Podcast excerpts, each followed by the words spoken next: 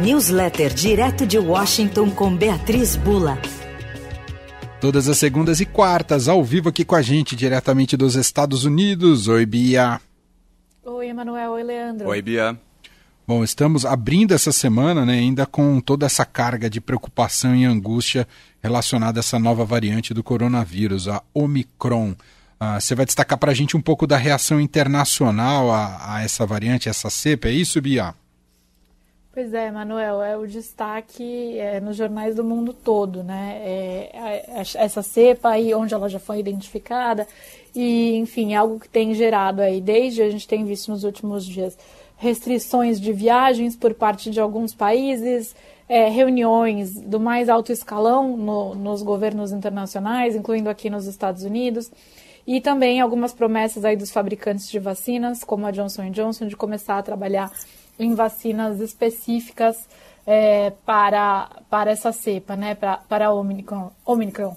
Então, é isso que eu trago hoje aqui. A gente teve um discurso do Biden na Casa Branca, é, que está sendo repercutido aí também internacionalmente, não só aqui nos Estados Unidos, mas é, na imprensa também europeia, com bastante destaque, é, na qual, no qual ele falou que essa variante é uma, um motivo de preocupação, mas não de pânico.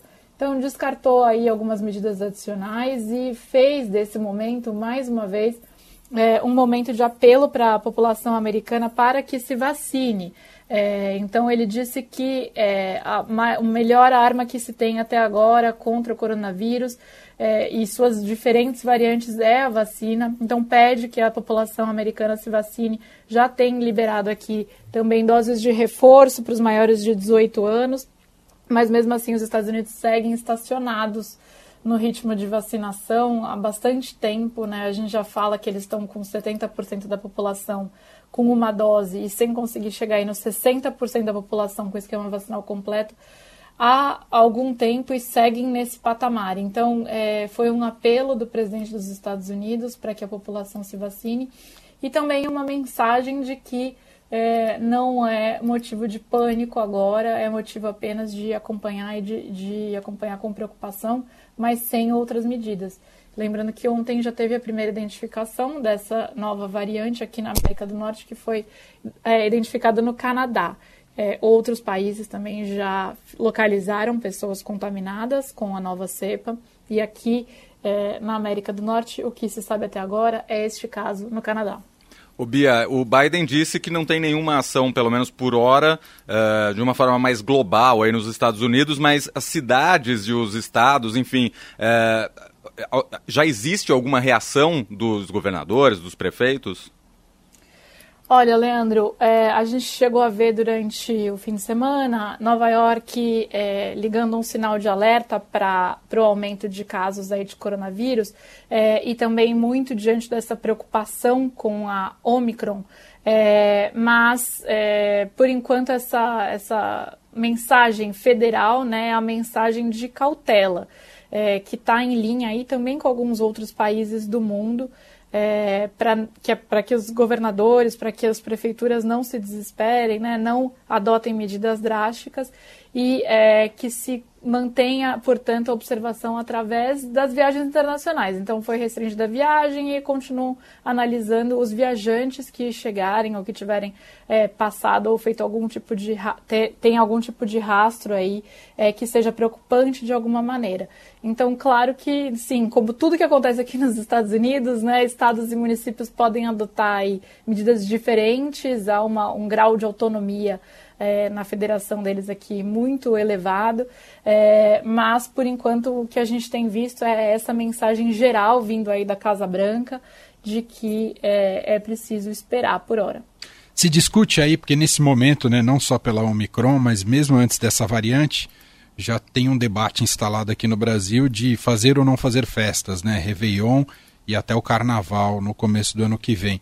É, os Estados Unidos acabou de passar né, por um feriado, como você até destacou para a gente. Tem esse debate também sobre o que será dessa, do, do comportamento da sociedade nas próximas semanas, Bia?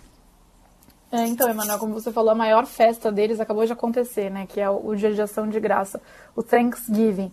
É, então, é, houve muito debate pré-Thanksgiving, pré-Dia de Ação de Graça, sobre como fazer esse encontro.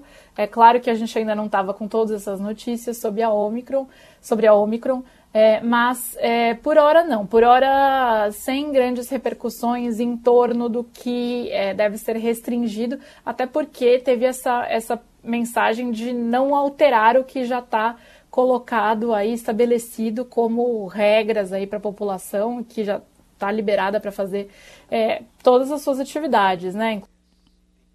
Perdemos a Bia, hein? Perdemos a conexão com a Bia, estava com a gente diretamente dos Estados Unidos. Vamos ver se ela volta instantes aqui, mas enfim, trazendo um pouco desse relato da reação nos Estados Unidos. Você voltou, Bia? Não, a gente ouve um barulhinho, mas ela não está aqui com a gente.